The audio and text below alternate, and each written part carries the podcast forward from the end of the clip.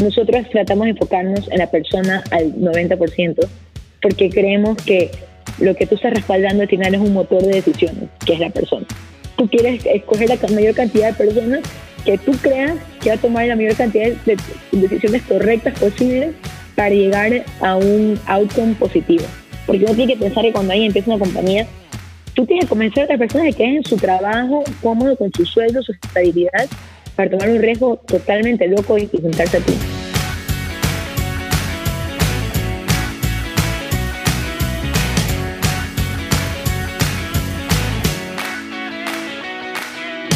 Bienvenidos, soy Mario Larrea y con Eduardo Molestina estamos felices de estar junto a ustedes nuevamente. Les traemos una conversación increíble con Adriana Samán. Ella es asociada senior en Clock Tower Technology Ventures, una firma de inversión de capital de riesgo que se dedica a temas de fintech y está basada en California. Una ecuatoriana teniendo muchísimo éxito al más alto nivel del mundo de las inversiones y que nos contó muchísimas cosas interesantes sobre esto. Así es, Mario, una conversación muy, muy interesante que cualquier persona que está queriendo hacer una startup y especialmente fintech debería escuchar.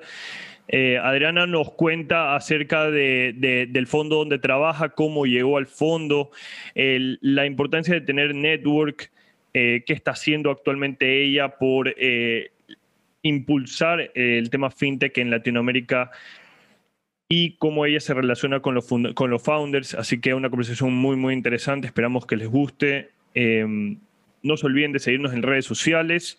Estamos en Instagram, Twitter, Facebook. Arroba de Network S en Instagram y en Twitter. No se olviden también de, suscribirse al newsletter 4.0 eh, ya vamos por la quinta edición, punto 5, así que esperamos que les guste. Estamos poniendo contenido muy, muy interesante acerca del ecosistema, del emprendimiento, de empresas, de temas coyunturales que están pasando en Ecuador con temas de empresariales. Así que eh, los dejamos con este episodio tan entretenido con Adriana Samán. Y este episodio llega a ustedes gracias al auspicio de La Santé, tu genérico, tu vida. En estos tiempos de COVID, mantente sano ayuda a que tu sistema inmunológico no se enferme, no coja enfermedades tomando vitamina C. Las encuentras en las mayores farmacias del Ecuador y en 13 países en total.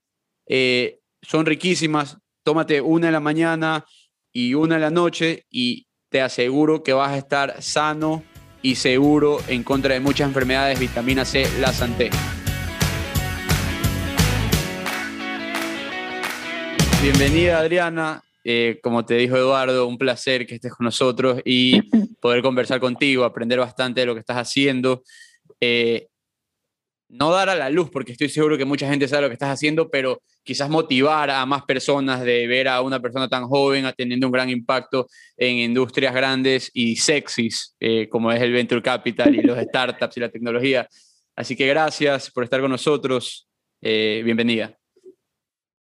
Un gustazo, gracias por tenerme.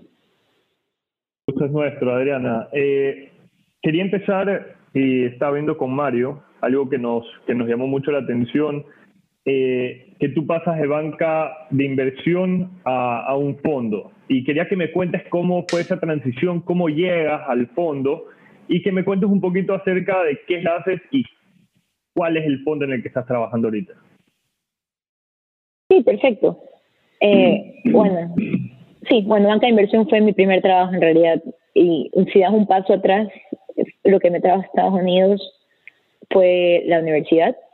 Cuando me gradué, eh, banca de inversión era sinceramente la alternativa más eficiente en términos de conseguir un trabajo que me haga un sponsorship de mi visa eh, que necesitaba como estudiante y quedarme aprendiendo más en Estados Unidos.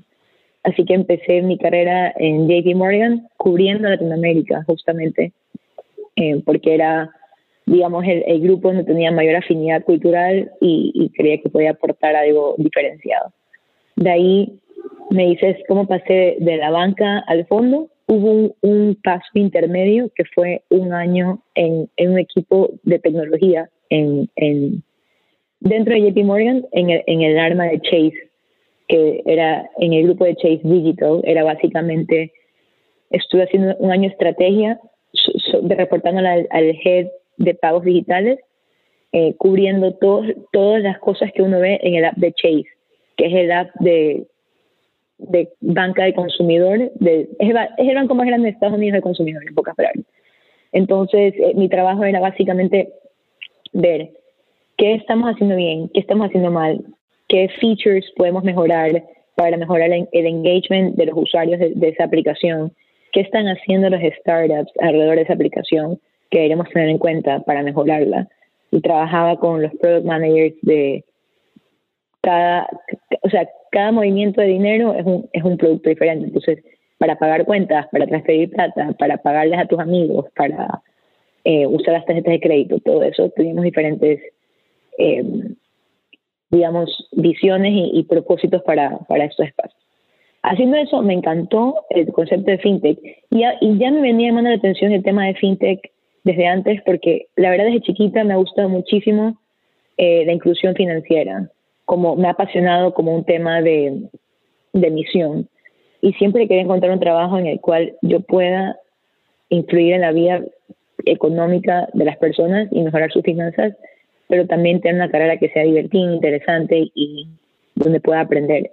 Entonces, teniendo eso como, como background y habiendo hecho este rol eh, en el grupo de FinTech en, en JP Morgan, eh, me di cuenta de que no quería ser una product manager o no quería estar como enfocada en un producto específico, sino que quería poder tener la oportunidad de empoderar emprendedores y estar pensando en ideas nuevas.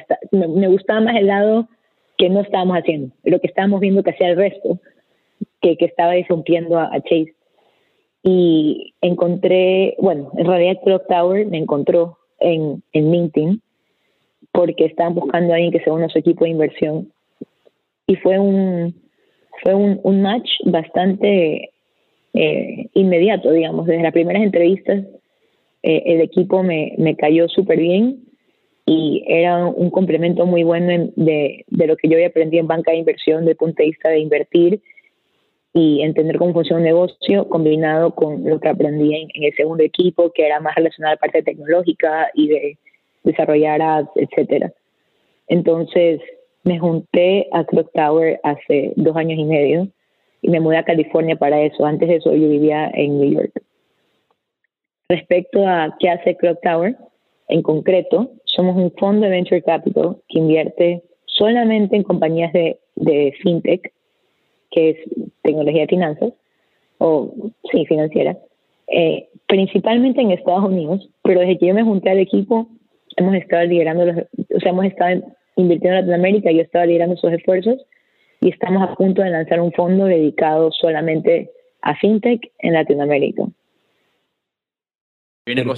se vienen cosas buenas entonces. Ah, en todo lo que acabas de decir hay, hay, muchísimo que quisiera tocar, pero eh, algo que me llama la atención de tu background es, algo, es, lo que dijiste, que banca de, banca de inversión por, por el tema de la visa era lo que hacía más sentido. Y, y eso es algo que no se habla mucho, el martirio que es eh, conseguir trabajo en Estados Unidos siendo un estudiante internacional después de graduarte por medio de OPT. Tienes que tienes que trabajar cinco veces, el, cinco veces más fuerte que aplicantes normales. Y muchas veces personas ecuatorianas que, o de sudamericanas que quieren irse a estudiar a Estados Unidos lo piensan dos veces porque dicen voy a hacer conexiones en Estados Unidos que después no me van a servir porque no me voy a poder quedar debido a mi situación legal. Otros se casan con sus amistades eh, para obviamente arreglar su situación migratoria pero es un martirio que no mucha gente habla porque obviamente eres un estudiante internacional y tienes que estar agradecido que pudiste estudiar en los Estados Unidos y después regresarte a tu país. ¿Cómo te fue ahí? Totalmente. Mira, tuve, yo creo que tuve mucha suerte en, en que desde que empezó la universidad tenía amigos que eran mayores que yo y me decían, me daban un poco la visión de lo que es el futuro. Me decían, piensa desde ahorita lo que tú vas a querer hacer en dos años y prepárate desde ahorita y era, estoy como muy pragmática. Yo estudié en, en UPenn, University of Pennsylvania, que es una universidad en Filadelfia que tiene una escuela de negocios bastante grande que se llama Wharton. Entonces, a pesar de que yo estudié ciencias políticas, esa universidad tenía un, un atraía o atrae a muchísimos bancos y, y a industria de finanzas en general para buscar estudiantes. Y, y, la realidad es que cuando ellos buscan candidatos, los bancos, no solo buscan personas de Wharton, sino que buscan personas que sean eh, trabajadoras y con buenas notas y con ganas de aprender, porque la verdad es que a los 20 años no sabes nada, aunque estés estudiando cualquier cosa.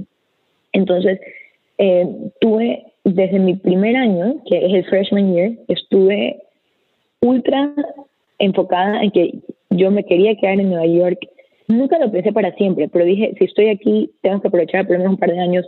Y la verdad era más por el tema, un tema social de que la gente que conocía y me parecía tan especial y tan única, que no quería regresarme y perder contacto inmediato con ellos. Y todo el mundo ahí tenía una necesidad de ir a, a Nueva York. Entonces, no una necesidad, un deseo de ir a Nueva York. Entonces, para cortar la historia, mi primer año hice una pasantía en el Banco del Pacífico en Guayaquil. Eh, yo estudié ciencias políticas, quiero hacer banca de inversión. ¿Por qué quise hacer banca de inversión? Porque era el, el proceso más estructurado que había y que había como una receta que uno podía seguir para participar. Eh, consultoría tenía muchas menos opciones y el resto de carreras o de oportunidades de internship eran mucho más limitadas en, en, en, en su oportunidad de, de, dar sponsorship de visa. Entonces, al tener eso claro, segundo año dije, tengo que hacer una pasantía en banca de inversión, conseguí una oportunidad en un banco de inversión en Panamá que se llama MBA Lazard. La hice ahí para no usar mi OPT justamente. Y, y luego mi tercer año ya tenía más o menos un resumen que me permitió por lo menos sentarme al frente de alguien que me entrevistaba y decir, entiendo lo que es banca de inversión. Eh, y eso me distinguió del resto de candidatos y también me enfoqué bastante en los grupos de Latinoamérica, porque como mi instintivo no era que estaba en Wharton, sino que, era, que hablaba español, eso era un pool mucho más específico de, de aplicantes, donde habían muy pocas mujeres, la verdad. Entonces, de repente era alguien especial en este mundo donde es como ultra competitivo y es difícil resaltar. Y así fue conseguir la oportunidad de trabajar mi primer verano en, en JP Morgan, bueno, mi último verano en JP Morgan, y de ahí entré full time después de hacerlo. Así que sí, es muy difícil y la verdad es que cada vez es más difícil, pero creo que es un tema más de tabús y entender bien cómo navegar el sistema y sobre todo hacerlo con mucha anticipación eh, en preparación al, año que ya te toca. El, el, el, problema es que, bueno, yo te hablo porque a mí no, no, no, he perdido la cuenta ya de cuántos amigos me ha tocado despedir cuando se les acaba el permiso de trabajo y es demasiado triste porque la empresa en la que ellos trabajan invierte miles de dólares en abogados para que les salga la visa de trabajo y poder quedarse y cuando no les sale después de tres veces es como que bueno, ahí va otro. Eh, es, es, es, turro, pero tú lo tenías, la tenías clarísima desde el inicio cuando lo que tú puedes estar pensando cuando estás en tu freshman year de college en la universidad es irte a spring break o regresarte a Ecuador para diciembre. Tú ya tenías como que delineado ese mapa. Muchas personas ahorita están escuchando esto dándose contra el piso porque no lo hicieron de esa forma. Sí, la verdad es que sí fui más enfocada que la persona promedio, es verdad. Pero también es verdad que tuve suerte, porque el sorteo de la visa me salió a la primera. Y hubo mucha gente que consiguió la misma oportunidad que yo y no le salió el sorteo de la visa. Así que sí, depende de mí hasta que consiga el OPT, pero de ahí tuve suerte, tuve suerte, así que no puedo atribuirme todo. Oye, y, moviéndonos un, poco más en el futuro, lo, eh, te, contacta, te contactan por LinkedIn. Eh, tú tenías, eh, digamos, tu LinkedIn a ti te contactan simplemente porque tú ya trabajabas en un banco de inversión o tú ya habías poco de networking queriendo cambiarte a esta industria, luego haber pasado por esta área en, Chase, que te llamó mucha atención, que era tecnología? Eh, cuando dije me contactaron por LinkedIn, supongo que lo simplifiqué un poco, porque no fue directamente la compañía, sino una recruiter que ellos habían contratado, una persona que ellos habían contratado para buscar talento. Y es como una agencia, pero más como más especializada. Entonces, esa agencia, como una headhunter, sí. Esa headhunter me había contactado a mí antes y para otro trabajo. O yo creo que había aplicado a un trabajo que habían posteado ellos. Nunca funcionó. Nunca supe de ella. Al año siguiente me escribe esta persona y me dice, oye, estamos buscando gente con perfil de banca de inversión. Ellos tenían, digamos, un récord mío en, en su sistema y por eso me mandaron la oportunidad. Pero fue mucha suerte también porque ellos no sabían que me había cambiado de equipo al equipo de FinTech. Simplemente estaban como targeteando gente que tenían en su registro como banca de inversión. Pero cuando yo vi eso fue como ni del dedo. Dije, wow, eso es exactamente lo que busco. Invertir en emprendedores en etapas tempranas y solo en fintech, porque me apasiona fintech. Eh, así que fue como un, match muy bueno, pero no fue enteramente prepensado. Háblanos un poco de, de, esa pasión por el, por, por como creo que dijiste inclusión financiera, dijiste hace un momento, ¿verdad?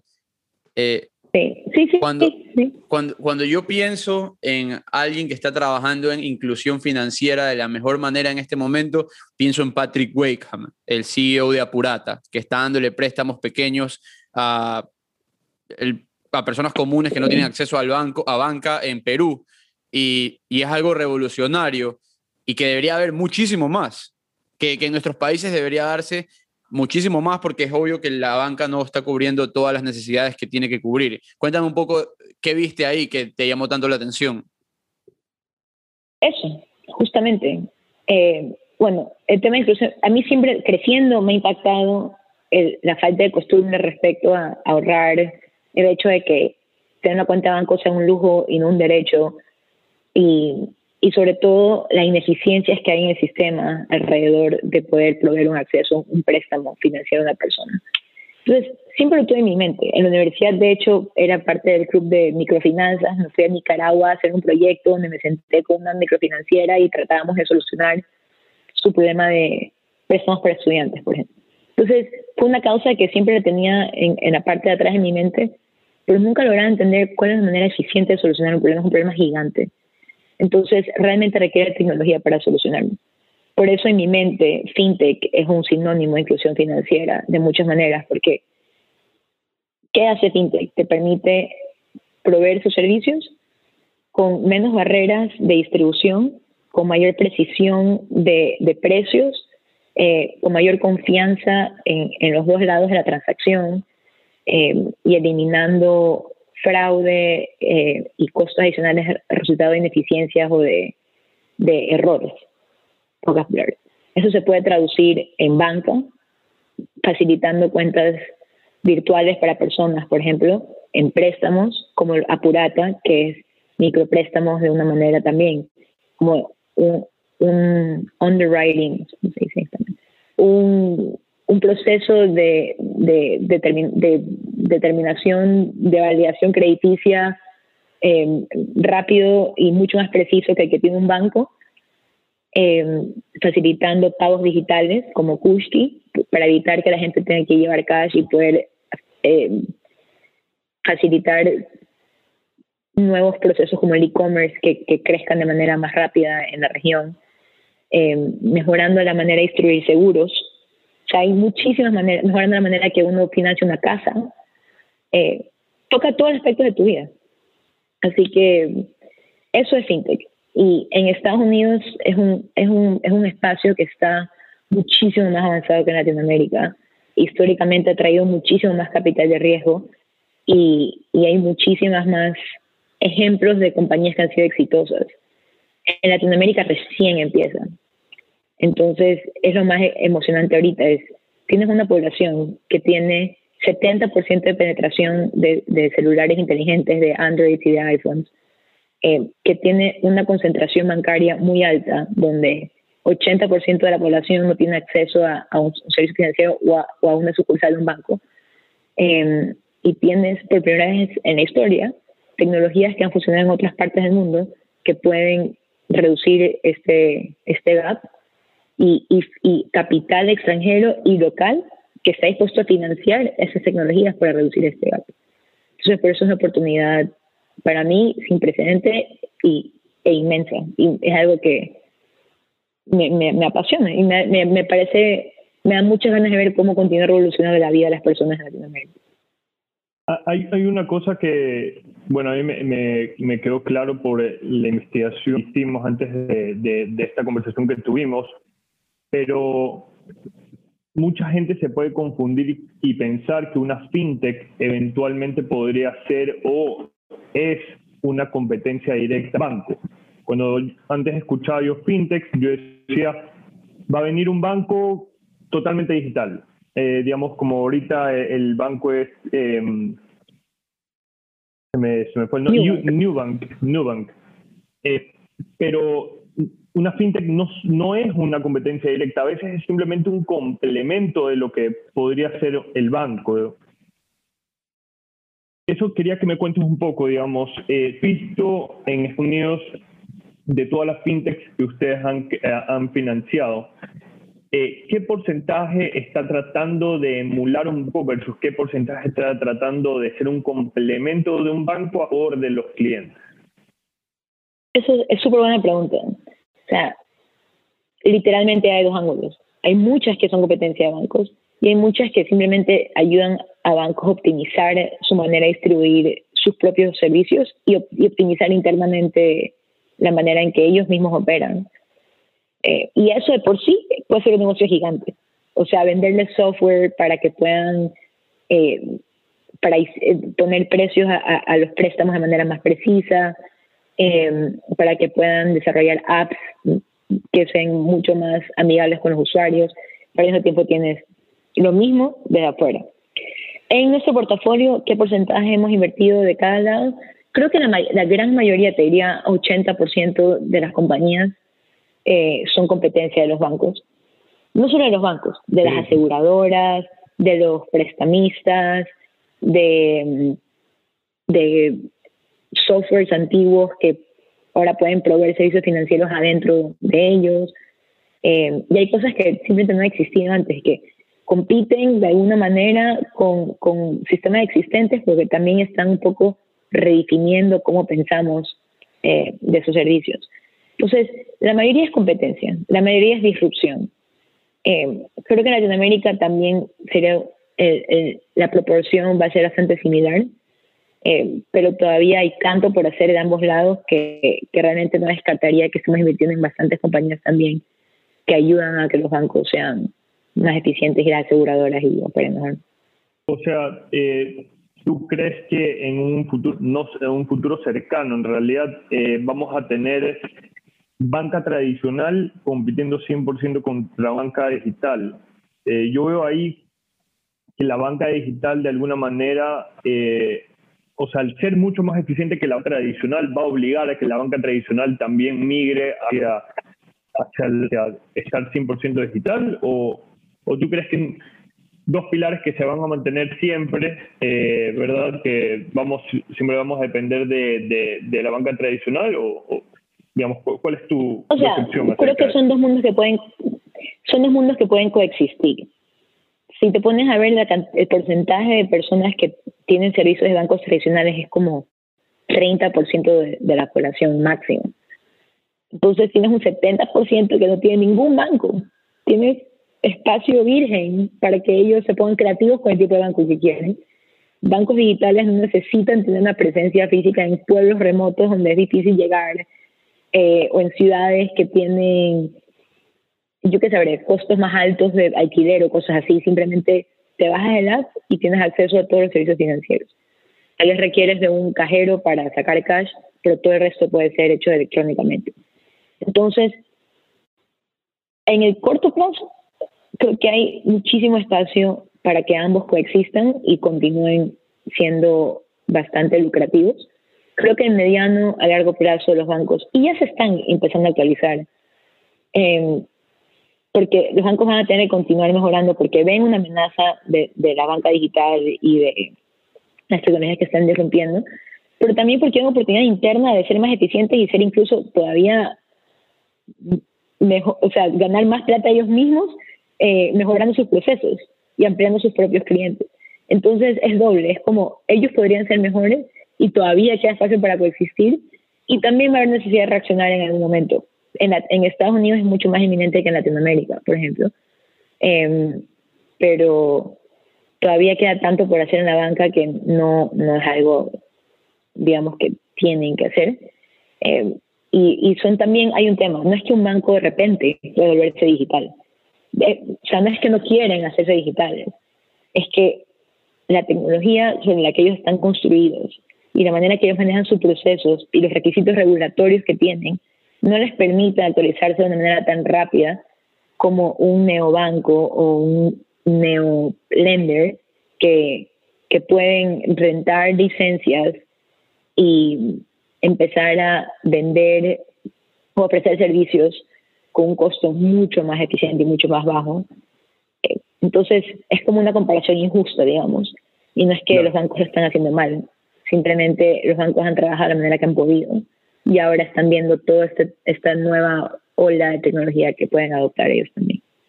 También se ve, eh, por ejemplo, que gigantes de, de, otras industrias como Rappi sacan su Rappi Card.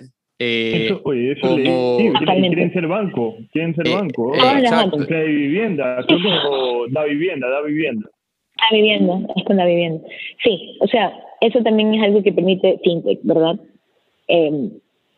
antes de, de, que haya tecnología que permita que sea fácil procesar un pago online, captar depósitos en, un wallet eh, y proveer servicios pseudo financieros sin ser un banco o financieros pero sin necesariamente tener todo el core que implica un banco, puedes ver mucho más, la gente se pone creativa y dice, ¿por qué si yo tengo rapitenderos que están llevando plata de un lado a otro y que pueden y que están transportando cosas tengo ahí una base tan grande de clientes, ¿por qué no lo uso a ellos con mis clientes también? O sea, tengo un canal de distribución hecho en el cual ellos pueden recibir préstamos míos, ellos pueden empezar a pagarse mutuamente, ellos no tienen por qué eh, cargar cash, ¿por qué no le paga el usuario directamente a ellos electrónicamente? Y eso se puede traducir en, en un montón de marketplaces, o todos en realidad, y, y un montón de, de compañías de software que inmediatamente no parecen de servicios financieros, pero que si los ofrecen podrían ofrecer, podrían tener un, un, servicio mucho más completo de que tienen ahora. Cuéntanos un poco de, de Clock Tower en sí, porque haciendo la investigación y hablando con ciertas personas nos decían que la, la diferencia de Clock Tower de, con otros fondos está en el hands-on que tú tienes en tu rol. Es una, es un venture, es una, es una firma de venture capital mucho más pequeña. Eh, yo la imagino como una firma boutique de derecho en la cual tú estás haciendo absolutamente todo, trabajando mano a mano con, con las cabezas. Cuéntame cómo, cuál, cómo te va ahí, eh, cuál es la diferencia. Sí, sí, perfecto. Bueno, en, en, en Venture Capital hay muchas maneras de diferenciarte como, como una que es la nuestra puede ser hands-on, hands-off. Puedes especializarte en, un, en un segmento específico, capital semilla, serie A, serie B o lo que sea, o puedes especializarte en, una industria. Nosotros, como les dije, somos fintech de semilla serie B. ¿Y por qué es esto de que no somos hands-on? ¿Qué significa eso? Significa que no tomamos asiento directorio y no estamos llamando a los founders constantemente a preguntarles qué pasa. Eso es un rol importante que debe tener otro fondo de venture capital. De hecho, siempre convertimos en rondas donde otro fondo está tomando el asiento directorio. Y nosotros, ¿por qué no lo tomamos? Em, la razón principal es que nuestro valor agregado, la manera que ha sido concebido como fondo, es hemos pasado muchísimo más tiempo que la mayoría de los fondos en especializarnos en fintech. O sea, sabemos todo de fintech, Vamos a conocer a toda la gente que tú necesitas conocer en FinTech y eso va a cubrir aseguradoras, bancos, proveedores de capital alternativos, proveedores de deuda si quieres prestar plata, eh, incluso personas que están involucradas en, escribir los policies de, las leyes en Estados Unidos, em, clientes institucionales. Em, y creemos que hay un valor diferenciado que puede venir de, de tener un network así y, y, y, de hacer como un, eso, como el experto de fintech en el cap en el, en el conjunto de partners. Eh, y eso a nosotros como fondo, ¿qué nos permite? Nos permite pasar mucho más tiempo solo invirtiendo. Nos concentramos muchísimo en solo invertir. Nosotros no tenemos un background de operadores. Hay muchos fondos de venture capital donde los partners, las personas involucradas fueron founders de otras compañías que las vendieron y tienen una noción muy clara de cómo se debe manejar una compañía de tecnología. Nosotros tenemos una noción muy clara de cómo se debe ser una fintech y cómo se debe ser un servicio, proveer un servicio financiero bueno.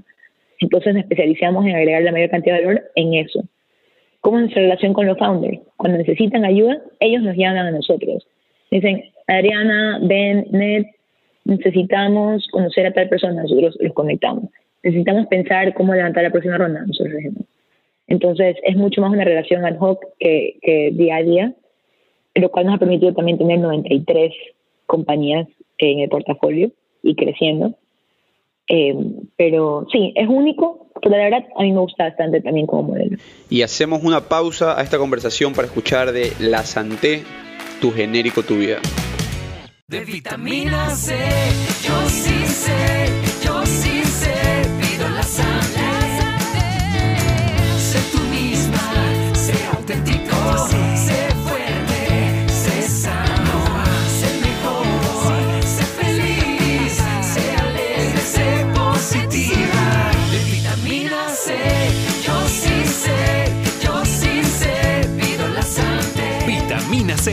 Tu genérico, tu vida. Mira, ah, tal vez la pregunta que, que, vaya a ser ahorita muy general, eh, pero me gustaría que me digas de qué manera ustedes eh, aprenden o realmente investigan y siempre están conociendo, haciendo networking de personas de fintech. O sea, si una persona está escuchando y quiere hacer lo mismo que Clock Towers, eh, ¿de qué manera puede especializarse en un nicho? O sea, ¿qué, es lo que tiene que hacer eh, para realmente dominarlo?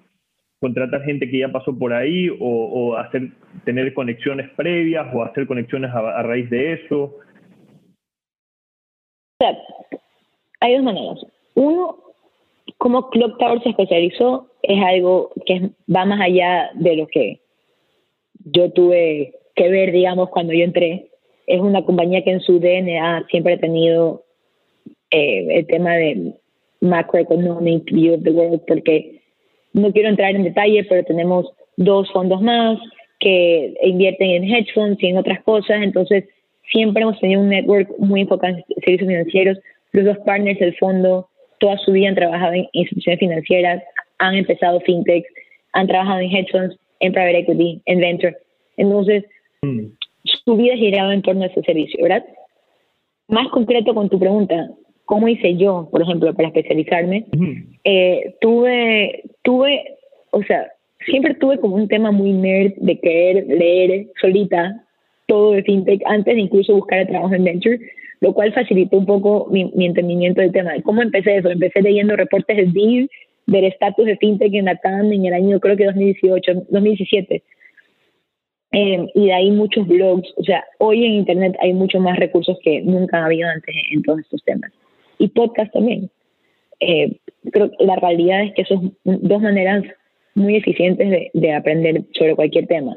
Pero también en el día a día, y qué es lo que me qué es lo que distingue a la Adriana de hoy de la Adriana de hace dos años y medio cuando recién entró al Product Tower, es la cantidad de founders con las que hablo y con los que hablo todas las semanas. O sea, no dejo de tener menos de, te diría en promedio, 20 llamadas semanales con, con otras compañías, porque justamente con nuestro modelo involucra eh, más cheques y, y, menos tiempo con cada, con cada compañía, eh, pasamos, vemos más compañías que el fondo promedio porque estamos constantemente dando oportunidades, intentando ser exhaustivos en nuestra cobertura de fintech. Entonces, si ya hablas con 10 founders que están haciendo la misma idea, empiezan a captar bastante rápido qué es lo importante de esa idea, eh, qué es lo que tienes que tener en mente, cuáles son los riesgos. Si estás pasando tiempo con founders de nuestro portafolio que, que han cometido errores o que han tenido, el ha muy bien eh, y estás escuchando esas historias constantemente, empiezas a aprender y a crear un poco un reconocimiento, un patrón de reconocimiento que te permite identificar ciertas eh, cosas muy buenas o muy malas. Y de ahí también, hablando con fondos, sí. O sea, eh, creo que una manera para la persona que no esté involucrada en venture aprender es estar pendiente de paneles, oportunidades, eh, de que ahora hay muchas online que antes. Pero sí, en mi día a día, cuando no estoy hablando con, con, con compañías, estoy hablando con otros fondos y escuchando yo también en qué invierten ellos, qué están priorizando, qué están pensando, qué trends están identificando. Y eso también define mucho mi manera de, de ver el mundo y de elegir qué startup creo yo que va a ser la ganadora. Eh, es como cuando nosotros que estamos hablando del tema podcast y de la nada simplemente comenzamos a ver podcast por todos lados, Eh, sí, también porque hay muchísimos, pero también porque estamos metidos en esto, que es lo que lo vemos y está ahí. Y después sigues en Twitter a un founder de algún startup. Y bueno, lo que nos pasó ahora, eh, comencé a seguir en Twitter a, a, personas que habían creado estos newsletters de Hustle y otro más, eh, que, que tuvieron bastante éxito hace poco. Y como nosotros sacamos nuestro newsletter ahora, todo lo que veo es relacionado a newsletters. Y de la nada me doy cuenta que hay un mundito de newsletters y de personas que viven de esto. y así es como que al final del día el Twitter se termina convirtiendo en lo que estás haciendo en ese momento, que es el newsletter o el podcast o investigando sobre startups y, y ahí comienzas a perseguir, a, distinguir el patrón que tú dices. Y no solamente, no solamente el podcast y el newsletters, porque nosotros en marzo 2020 no teníamos idea de qué MVP. Yo no tenía la menor idea. Y hoy, después de 41 entrevistas, de las cuales una gran parte es, de tecnología, vamos aprendiendo. Entonces, más o menos por ahí yo iba y, realmente me lo has contestado. O sea, es leyendo, informándote eh, y, viendo las fuentes de información como hay. Pero la más importante y la que yo rescato, digamos, que a Mario y a mí nos ha servido realmente es poder interactuar con alguien. O sea, no solamente leyendo, sino conversando contigo en esta, eh, eh, conversando ahorita y aprendiendo de lo que tú nos dices. Y lo hemos venido haciendo con mucha gente. Entonces tú, cuando tienes contacto con founders, vas adquiriendo ese conocimiento. Y la gente que, que nos escucha, que, que quiere hacer algo, que quiere eh, cumplir algo, la idea es que te rodees de gente que está en, en, eso que quieres cumplir, porque a raíz de conocerlos, a raíz de conversar con ellos, vas a ir adquiriendo el conocimiento que necesitas para cumplirlo. Es eso. Totalmente. Cuéntame eh, ¿qué, qué, qué, ves o qué te llama la atención de un startup que dices, este, este va a tener éxito, este va por el buen camino. Y también al revés. Eh, bueno, depende mucho del estado en el que conoces el startup. Puedes escoger el estado más temprano, que es el más difícil para mí. Ya, hagamos, hablemos de eso, porque eh, ahí te vienen, ahí te vienen con una, con un valuation bien bajo y quizás tú tienes ahorrada plata por ahí y dices, ¿sabes qué? Voy a meterle fe y resulta que tu pana fracasa a las dos semanas y tú te quedaste sin tu plata. es verdad, eso, es parte de lo que pasa en Venture, totalmente. Pero bueno, hay maneras de ajustar un poco la posibilidad de que esa elección sea exitosa en vez de un, un, un cero. Y, y hay mucho, o sea, nosotros somos muy enfocados en el capital humano cuando vemos una compañía. Hay muchas maneras en que uno se puede enfocar en una compañía de etapa temprana. Es la persona, es la narrativa, eh, el tamaño del mercado, eh, el ¿Narrativa? Narrativa, narrativa es la historia que te cuento. Es, quiero hacer esta compañía. ¿Perdón? E, ese es el pitch. El pitch, sí, el pitch. O sea, es justo, la narrativa del pitch, digamos, como cuál es el mensaje del pitch que te dice. Entonces, eh, puede, hay, hay dos maneras, te puedes dejar llevar mucho por lo que escuchas o puedes dejarte llevar más por la persona que te lo cuenta. Porque puede haber una persona que no sea tan buena porque te cuenta una historia muy buena y, y termines creyendo en esa historia, pero no, no escogiste a la persona correcta para ejecutar esa historia. Nosotros tratamos de enfocarnos en la persona al 90% porque creemos que lo que tú estás respaldando al final es un motor de decisiones, que es la persona. Tú quieres escoger la mayor cantidad de personas que tú creas que va a tomar la mayor cantidad de decisiones correctas posibles para llegar a un outcome positivo. Entonces, ¿cómo medimos eso? Eh, la experiencia de la persona. ¿Tiene algo que ver con lo que está haciendo o no? ¿Qué tan bien conoce la industria? Su actitud. Es una persona con energía, proactiva, que yo creo que va a ser capaz de atraer a personas de alto calibre de talento a trabajar con ellos. Porque uno tiene que pensar que cuando alguien empieza una compañía, tú tienes que convencer a otras personas de que en su trabajo cómodo con su sueldo, su estabilidad, para tomar un riesgo totalmente loco y, juntarse a ti. Y eso requiere de mucho, eh, o sea, eh, son, son eh, es, un logro conseguir que alguien se junte a ti y crea en tu causa. Entonces, ver eso, en nivel de inteligencia también, cómo, cómo piensa en los números, cómo piensa en, el modelo de negocio, qué, qué, tanto ha analizado la competencia, eh, qué, qué, tan, qué tan creativo ha sido con la solución. Eh, también pensamos en, en, su calidad humana, su moralidad. Es alguien con quien queremos estar involucrados, es alguien que confiamos que va a tomar las decisiones correctas cuando, cuando no sean fáciles. Y ese tipo de factores uno los va identificando a medida que va conversando varias veces con un founder. Y como les conté, o sea, cuando hablas ya con 50, ya el 51 empiezas un poco a, hacerte la idea de, qué es bueno y qué es mejor, etcétera. También eh, esto, esto, esto me, me hace pensar y relacionarlo a Latinoamérica y a lo que estábamos hablando con, la verdad es que no me acuerdo quién decía esto, pero, ¿cómo no? No me acuerdo quién decía esto, pero decían que uno de los problemas que han encontrado en Latinoamérica es que la mayoría de los founders vienen de un mismo grupo demográfico, clase alta, con estudios y acceso a capital cercano, y que eso deja bastante eh, talento sin usar de personas que quizás por, por su estatus económico y por su crianza no tienen el acceso al capital que necesitan para sacar su idea adelante desde el inicio, o ni siquiera tienen el tiempo para pensar en la idea por estar viviendo el día a día y ajustados. Eso también es verdad en Estados Unidos. Eso creo que es un hecho en todo el mundo. Eh, sí, puede ser más marcado en Latinoamérica, porque creo que, por ejemplo, Latinoamérica todavía de hablar inglés influye en todavía de levantar capital. Hay cosas así que son más marcadas Em, y es un tema que, sí, estoy de acuerdo.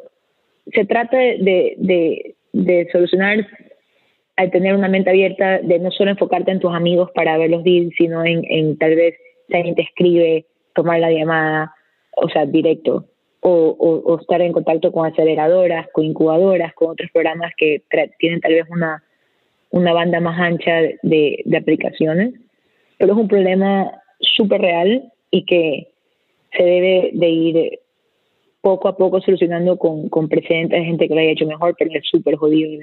es súper jodido. Y, te hago la relación con, con, con el estado de, del periodismo actual en los Estados Unidos específicamente, que hay un, hay un momento eh, cerca de los 80 en el que el periodista deja de ser esta persona eh, clase media, media baja, que si no estuviera escribiendo notas para el periódico local, estuviera trabajando en alguna compañía, en la planta, eh, manufacturando. Y cuando ahora los periodistas actuales, en su gran mayoría, vienen de, de, universidades Ivy League, de, eh, del norte de estados, y la mayoría viene de New York, de grandes ciudades como Washington, D.C., y ven al periodismo y reportan sus historias desde un segmento que no es la realidad de toda la población y así malinterpretan y también no ven los problemas que las otras personas están viviendo, porque no los pueden ver, porque así somos nosotros, estamos viviendo en nuestro, en nuestro, en nuestro pequeño, en nuestra pequeña comunidad y en nuestra pequeña comodidad. Y eso es lo que yo pienso también, que ¿por qué no vemos más eh, startups que estén teniendo éxito en el tema de agricultura en Ecuador, por ejemplo? Porque nosotros siempre hemos crecido con la idea de eh, soluciona el problema que tú tienes. Y tú en la ciudad tienes un problema que no, no tiene nada que ver con el campo. Y por eso quizás no se ve a esos founders que están tratando de atacar a estos otros problemas. Sí, es verdad, pero yo creo que cada vez más esos problemas se vuelven más visibles que antes, porque incluso las personas que, que tengan acceso a los recursos tienen que ponerse más creativas con lo que quieren resolver y qué puede causar un, un resultado inmenso.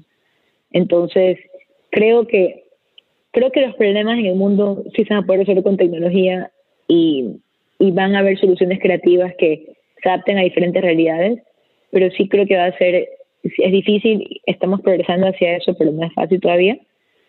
Eh, tener diversidad genuina en, la, en, el, en, el background de, de las personas que están empezando compañía y, y que tienen acceso a capital para poder ejecutar su idea.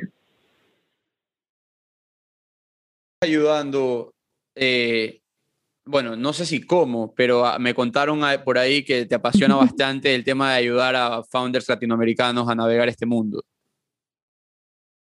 Te he contado muchas cosas, Emilio, por lo que veo. Han hecho hacemos, buen research. Hacemos los deberes, teníamos tiempo. Sí. eh, sí, siento un compromiso muy heavy, eh, es muy real con, con devolver. porque como les he comentado, creo que en mi vida he trabajado mucho, pero también he tenido suerte en muchas cosas. Y, y creo que hay muchas maneras de devolver.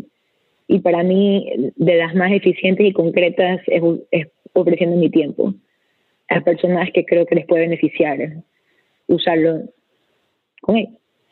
Eh, sí, siempre que hay un panel latino, o sea, ¿cómo lo hago? Hay una manera muy concreta, que es que tenemos una página web con un grupo de, chicos de Venture que se llama Access Project, que está en mi LinkedIn. muy eh, bueno. Donde la gente, la gente, la gente se puede meter y, Cool, sí. Puedes llenar un, un, un, formulario y literalmente a los cinco, o sea, al, menos de 24 horas te vamos a escribir a decirte, ah, conversamos cuando quieras. Eh, eso es priorizando personas que tengan eh, backgrounds, sean minorías raciales o, o, que no vengan de un, de un background socioeconómico alto. Y les ayudamos a pensar en, en cómo mejorar estrategias de, de levantamiento de capital o incluso si su negocio es o no es levantamiento de capital de riesgo. Puede ser una pyme espectacular y que no pierdan tiempo de levantar eh, venture capital, cosas así. Intentar encaminar emprendedores con consejos muy concretos. Y con los latinos sí, tengo una habilidad especial con, con los founders latinos y sí, creo que son muy, somos muy pocos los inversionistas latinos que estamos en Estados Unidos.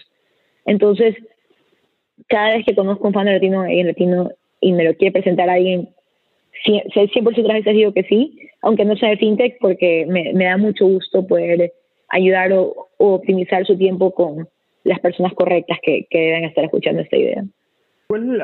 Eh, primero que todo, te, te quiero felicitar por, por, lo, por esta iniciativa que tienes. El hecho de que nos des tu tiempo para nosotros y para las personas que nos escuchan es es súper valioso y, y, saber que hay personas que tienen su tiempo a disposición de otras. Eh, primero que todo, decirle a las personas que nos escuchan es que, que no se olviden de escribirte. O sea, si es que tú puedes ayudarlos y, y tienes el tiempo para hacerlos, no pierdas. Hay una oportunidad, tómenla. Y por el otro lado, eh, que, puedas incentivar eso, eso ahí y no y, regales tu tiempo, ¿no? Eh, lo que yo te iba a preguntar, eh, ahorita que tú mencionas el tema de founders latinoamericanos, ¿cuál crees que es el rasgo más visible en la personalidad de un founder latinoamericano versus un founder americano americano, en este caso, por lo que tú trabajas en Estados Unidos. ¿Hay algún rasgo que lo determine? He escuchado, digamos, eh, lo he escuchado en un podcast a Simón Borrero, eh, a muchos eh, founders coreanos, y la personalidad de ellos, simplemente escuchándolas, te, te, da una energía, te, te, trata de que si me llaman, yo, les digo que sí me voy a trabajar con ellos. ¿Eso lo tiene un founder americano también o no? Es menos, pero hay un choque cultural súper interesante en el cual cuando tú hablas en español con un founder latino, por ejemplo yo, hablo español obvio, nativo e inglés muy bien porque vivo aquí. Entonces, cuando yo hablo con un founder latino, 90% de las veces conecto mucho mejor, me siento más cómoda, eh, siento que esa persona también disfrutó mucho conversar conmigo. Con founders americanos también, la verdad es que la mayoría son experiencias buenas, pero son experiencias más formales y, distintas. ¿Qué pasa cuando pones a un founder latino a hablar con un founder, con un inversionista gringo? Em, se pierde mucha naturalidad que, que, nosotros sentimos entre latinos. Así que creo que eh, eh, ese, eh, ese bias que tú mencionas de, ah, ¿qué, qué tiene especial latinos? Lo detectamos principalmente los latinos. Pero cuando un latino empieza a pensar en inglés, eh, creo que se... no es que la mayoría, pero te cohibes, o sea, ¿cómo no? Si tú trabajas en Latinoamérica, totalmente de acuerdo. Tú, o sea, toda tu vida en español y te ponen a ver un idioma que no es tu idioma principal, no siempre va a ser tu mejor pitch. En, en muchos casos sí lo es, pero creo que es algo curioso porque cuando, cuando hablas con alguien en su idioma nativo, percibes 100% su energía y su carisma y eso a veces se pierde cuando, cada cambia idioma. Pero hay una, hay una actitud que yo veo en los founders latinos que respeto muchísimo y que me da mucho orgullo y es el nivel de constancia y determinación. Todos los founders deben tener mucha constancia y determinación. Pero Latinoamérica históricamente ha tenido mucho menos acceso a capital que Estados Unidos. Entonces, los founders en Latinoamérica han requerido demostrar mucho más en términos de su producto, de su compañía, antes de poder acceder a capital en comparación con un founder promedio en Estados Unidos. Y eso se nota, o sea, son productos que están mucho, mucho mejor pensados en comparación con el, tiempo que llevan produciéndose, eh, o que cuando buscan capital, buscan capital cuando ya tienen algún tipo de tracción y no se les ocurre pedir sin tracción, cosas así.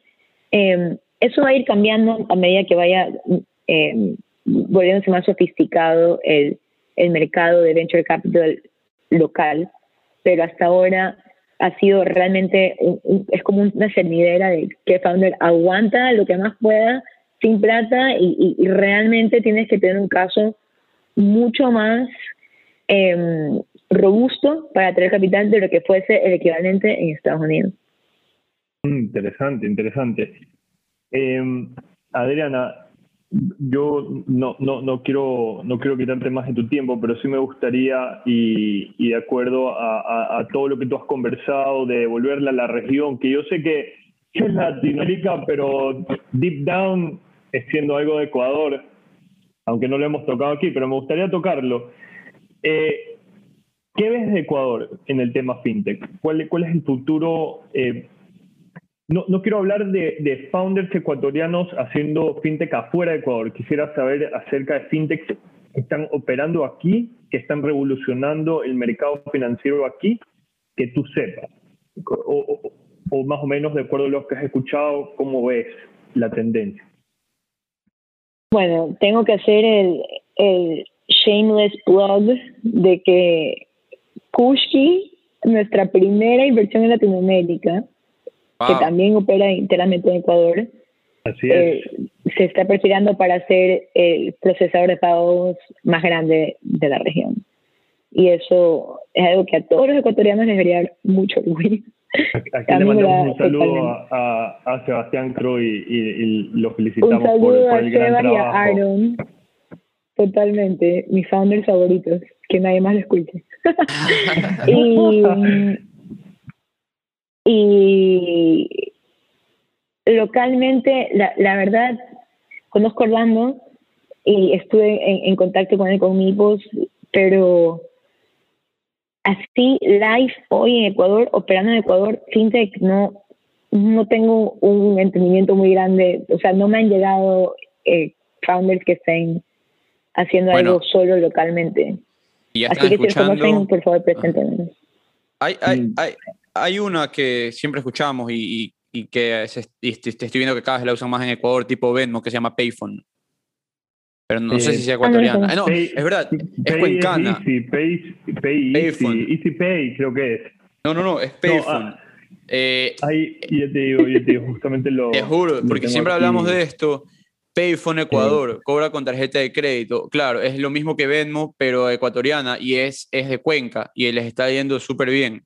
Eh, ah, a mí se me fue el nombre, justamente lo quería, lo quería traer al podcast, el nombre, déjame ver aquí.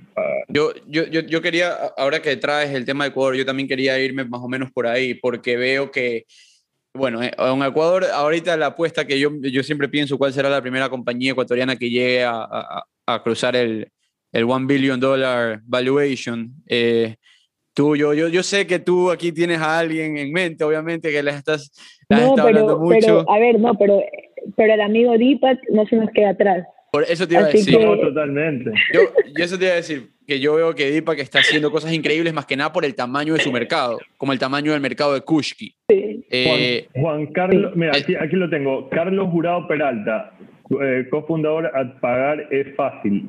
Eh, lo, lo, lo, lo, he visto en LinkedIn. Él tiene... Me encantaría conocerlo. Ahí está. Le, le, le, voy a mandar, le voy a mandar por LinkedIn este, este episodio para que te conecte, para que te contacte, porque justamente quiere levantar capital. Estaba viendo. Eh, eh, dice, tratando de sacarlo adelante, en este instante disponemos de 5.000 registrados con 100 días en Cebeta. Veamos cómo nos va. Ah, bueno. Así que, chévere. Vamos a, vamos a mandarle ese episodio, eh, este, esta ah, conversación a, a Carlos Bravo. Sí, me encanta. Y, siempre me encanta conocer a familias ecuatorianas y no importa lo que estén haciendo y ayudarles de la manera que yo más pueda. Pero lo que sí voy a decir que Ecuador, sí, tal vez para el mercado local es un mercado pequeño, pero cada vez tengo más convicción de que puede, ser un exportador grande de talento, eh, porque tienes un país donde todavía no hay mucha competencia por el talento tecnológico, pero hay muy buenas universidades que lo están produciendo y tienes una estabilidad económica con el dólar. Entonces, yo creo que yo tengo una visión de que eso puede convertir en un hub muy interesante y alternativo para otras startups de Latinoamérica que tengan su talento en, en el país y que puedan, ya sabes, irlo creciendo desde. Ya, ya, ya, que, ya que, ya que la gente se pelea mucho por México y Colombia, pero creo que Ecuador tiene. Y de hecho, también eso fue mucho. algo Kushki tiene casi todo su talento ingeniero en Ecuador. Ahora tiene en el resto de la región porque está creciendo muchísimo. pero por mucho tiempo fueron como el Google de Ecuador. Entonces, imagínate, como que qué suerte poder tener ese, ese imán de talento eh, cuando en otros países te cuesta más y, te, y lo compites más. Eh, eso estamos escuchando, y, no solo lo he escuchado de Kushki, sino lo hemos escuchado de algunas startups, de que el talento técnico que tenemos aquí de programadores en Ecuador es una cosa que está, pero toda, o sea, va a explotar en algún momento porque es increíble, pero el problema es que no, eh, digamos, algo que a mí se me venía a la cabeza la otra vez, eh, de las cosas que estaba pensando es, me, leí el libro de, de, Tim Ferriss, el de Four Hour Work Week, y él tiene la mención de que hay cosas que tú puedes em, delegar y hay eh, empresas en Corea, perdón, en, Sí, empresas en Asia, eh, digamos que tú le mandas, tú sales de tu trabajo a las 6, te piden una presentación, se le manda a las 6, como allá están de día, los manes te trabajan en la presentación, al día siguiente tú regresas y tienes la presentación. Y el man dice, puedes delegar cosas así. Y yo dije, digamos, aquí hay técnicos que están saliendo de la SPOL que, como Mario lo decía, tal vez no tienen ese acceso a, founders, tienen ese acceso a, Ventures Capital o, simplemente su núcleo familiar o donde él fue eh, educado no le han eh, dado esas herramientas para que él pueda emprender. Y X, Y, Z motivos, digamos, poder llamarlos y poderlos exponer a estas grandes startups, no solamente ecuatorianas, de Latinoamérica. Del mundo. No, a ver, yo tengo fe que COVID va a cambiar mucho de eso. Porque al haber como que roto el paradigma de que se tiene que ir a la oficina y al forzar a todo el mundo a ser distribuido y trabajar desde la casa por más de un año, se ha, se ha cuestionado mucho el, la búsqueda, dónde se busca talento. O sea, ¿por qué tienes que pagar lo que cuesta un desarrollador de San Francisco si el de Ecuador te puede generar el mismo resultado? Entonces, ¿qué va a pasar? Eh, y de hecho invertimos en una compañía que está eh, mejorando esto, es mejorando la parte legal y, y toda la infraestructura para poder contratar en cualquier parte del mundo y pagarles. La estamos usando, eh, la estamos usando. on, top. Es, acabo de ver que la estás usando, que, que, ustedes invirtieron en esto y la estamos usando en mi trabajo. Es increíble. Y también, y también aparecen en todos lados, aparecen en todos lados con las campañas de marketing que tienen. Sí, entonces ellos, por ejemplo, para mí son una señal bastante premonitoria de lo que se viene en términos de, de, workforce distribuido.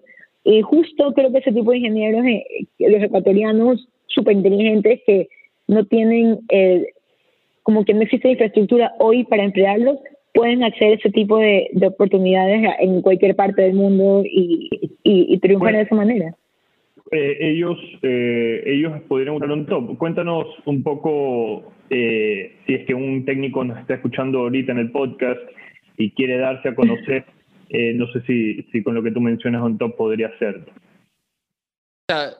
O sea, on top no tiene un, una, un, un, marketplace de trabajo, pero, o sea, ¿cómo se puede dar a conocer un técnico? Buscar las compañías literal compañías más grandes de tech en Latinoamérica, ir a su LinkedIn, sus puestos de trabajo y simplemente no terminar de aplicar por estar en Ecuador. Creo que eso es lo más importante. Es como un poco se empiezan a borrar las fronteras. Entonces, sentir que no solo tienes que buscar un trabajo en Ecuador, sino que tal vez si buscas un trabajo en Rappi Colombia, ellos quieren contratar a gente que es ingeniera en Ecuador. Claro, lo, lo, lo que un top, lo que, como que pensar Eh, eh, y de lo poco que he interactuado con el tema es que si nosotros en The Network, queremos, en The Network queremos contratar a alguien que esté, digamos, en Colombia o, en cualquier otro país, on top te ayuda a navegar el tema de, cómo va a pagar impuestos esa persona, porque tú le vas a estar pagando, tú le vas a estar pagando su salario en Colombia. Entonces esa persona tiene que pagar sus impuestos en Colombia, pero Ecuador ¿Cuál es el dato ahí con Ecuador? Eso te ayuda a manejar el ah, tema legal, contractual y de impuestos.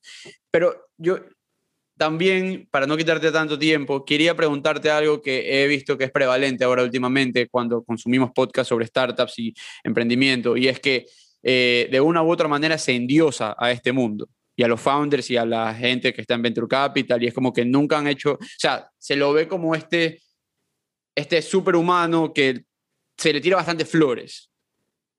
¿Crees que pasa eso? ¿Cómo combatirlo? Y no quiero ser culpable yo de hacerlo, pero lastimosamente hay bastantes historias de éxitos que hay que hablar de. Claro, pero creo que es interesante porque solo escuchas las historias que triunfan. Y las historias que triunfan son 1% de los casos, pero son los únicos que escuchas. Entonces, hay una. Estás muy parcializado a escuchar lo bueno y te pierdes de. O sea, yo les digo, hablo con. Hacemos. Nosotros hablamos que con 2.500, 3.000 compañías al año invertimos en 30. Entonces, imagínate todo el resto. Entonces, claro, escuchamos lo, no es que lo que queremos escuchar, lo que se nos permite escuchar son las historias buenas, pero detrás de eso hay muchísimos fracasos. Y los emprendedores que mejor les van, muchísimos emprendedores tuvieron una compañía y les fue mal, y buscaron la siguiente idea, y buscaron la siguiente idea hasta que le pegaron, y simplemente fueron aprendiendo. Entonces, ninguna historia de un founder es tan sexy como la gente la pinta. O sea, ser un founder es un trabajo muy estresante porque siempre estás como corriendo contra el reloj de cuánta plata te queda. Tienes que convencer, como les comenté, constantemente a personas que quieran trabajar contigo. O sea, no quiero trabajar contigo, que tengan la visión contigo. Y, y tendrás muchos altibajos que vas a tener que confrontar. Y muchas veces vas a pensar que va a ir a cero, pero de repente te va súper bien. Entonces, o muchas veces sí vas a cero. Entonces, o sea, creo que incluso cuando dices, ay, qué suerte estos manes, levantaron 20 millones de dólares, qué increíble, yo quiero ser ellos. O sea, lo que les, lo que les tomó de estrés y de vida personal y de falta de sueño llegar a ese momento no se conversa mucho, pero es muchísimo.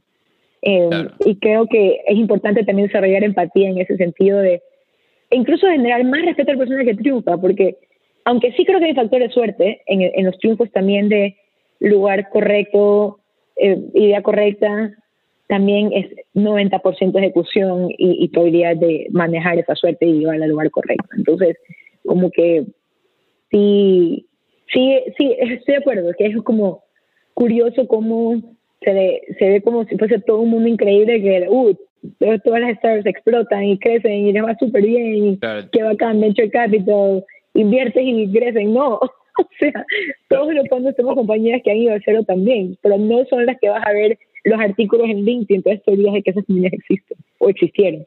No, eh, eh, en verdad, en verdad eh, es muy interesante lo que tú dices y nosotros aquí en The Network, digamos también, darle una voz para a, esas startups que, que, lamentablemente no han podido ver frutos, pero tienen muchas cosas que enseñarle a las personas que nos escuchan.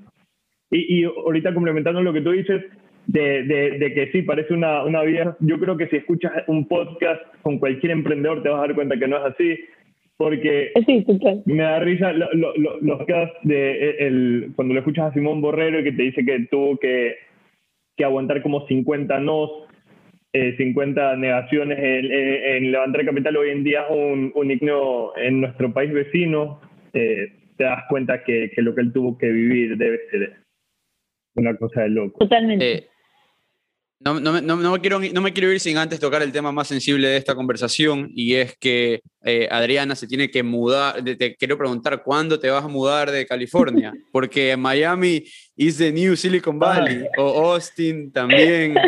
Así que yo me imagino que tú ya estás pensando en dejar ese lease y, y, y conseguirte algo en, en Sony Lower Taxes Miami. La verdad, es que no quiero vivir en Miami. Ah. me, me, creo que soy muy masoquista. Si me voy de California, regresaría a Nueva York.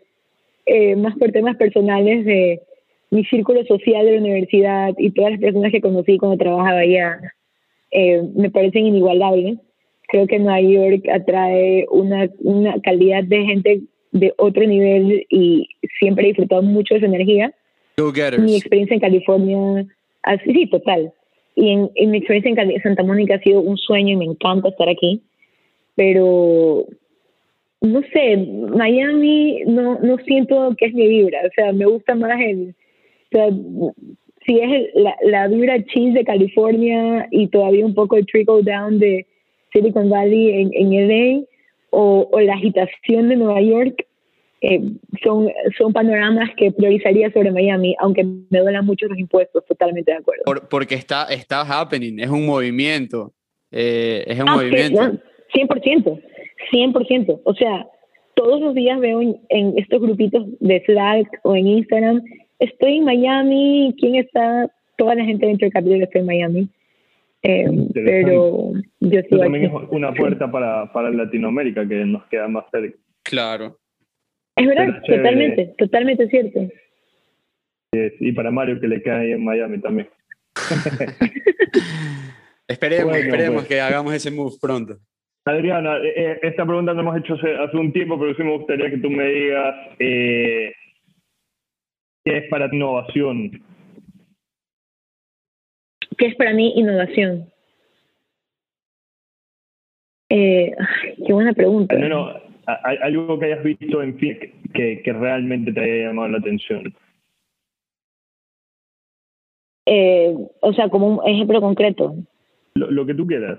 Pues, ¿Qué es lo que piensas acerca O sea, para mí innovación, ¿sabes qué innovación? Es, sí, es aplicar creatividad para resolver un problema que se ha intentado hacer muchas veces y todavía no se ha resuelto. O sea, es creatividad en práctica, eso es innovación, creatividad en práctica. ¿Cómo hace un proceso más eficiente? ¿Cómo eh, mejora la vida de las personas eh, con menos capital y mejor outcome? Perfecto. Muy bien, muy bien. Eh, ¿Nos puedes regalar dos libros? Y Mario, te dejo la última pregunta. ¿Dos libros? Dos libros, podcast, la forma en la que te... Que te, Newsletter.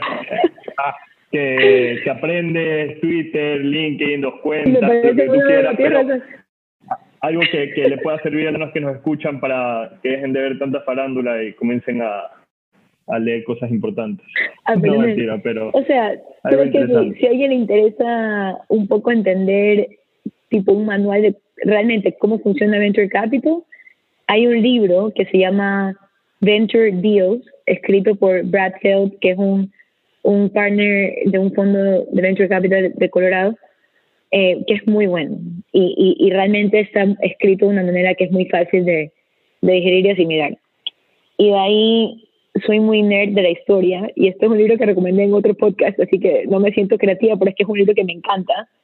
Es un libro que se llama How the Internet Happened y tampoco me acuerdo el nombre del autor, pero te habla de la historia de la tecnología y cómo ha ido revolucionando la manera en que pensamos hoy, desde que se creó el primer Internet browser.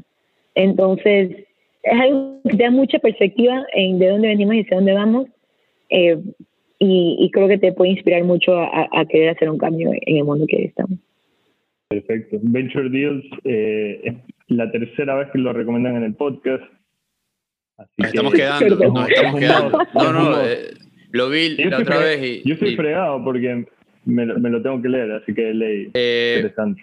Yo me voy con la última pregunta y, y es ay, detesto hacer esto, pero es que mira, yo tengo un, yo tengo un tema bastante, eh, bastante en contra de este tema de como que I am a female founder, I am a female venture capitalist. No, you are a venture capitalist. O sea, tú eres una fundadora de una empresa. O sea, no te pongas lo otro porque tú estás ahí por tu talento. Cuéntame un poco eh, qué consejos le das a mujeres que piensan o que quizás tienen miedo de entrar a esta industria que está bastante dominada por hombres no tengan miedo, es, es el momento para las mujeres.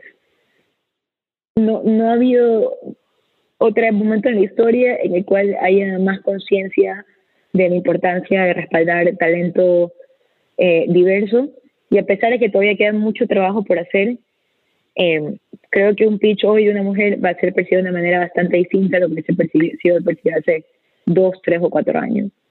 Eh, y además hay más capital que nunca. Entonces hay más oportunidades que nunca para perseguir eso y, y, y armarlo. Perfecto, pues Además, Adriana. Sean inteligentes. No, no, una cosita más.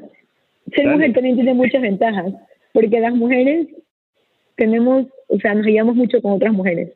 Entonces, no digo que solo te rodees de mujeres como advisors, pero si formas un network muy fuerte de mujeres que sean como tus aliadas, eh, vas a ver que te va muy bien. Y eso para mí ha sido una, un arma secreta altamente efectiva en Venture Capital.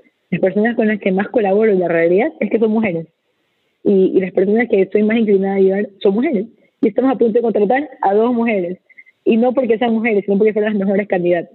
Exacto, ahí está. E, e, e, esa, esa, es la, esa, es la, esa es la clave. No, 100%, 100%. Severísimo. Adriana, muchísimas gracias por, por tu tiempo. Eh, esperamos volvernos a ver nuevamente en otro podcast. No, por supuesto. Gracias por tenerme. Me, encantó conversar con ustedes. Espero que les haya gustado mucho este episodio. Si quieren saber más sobre The Network, no se olviden visitarnos en www.thenetworks.com. También estamos en Instagram como arroba de NetworkS y en Twitter como The Network Este episodio es editado por Luis Fernando Silva. Que lo disfruten.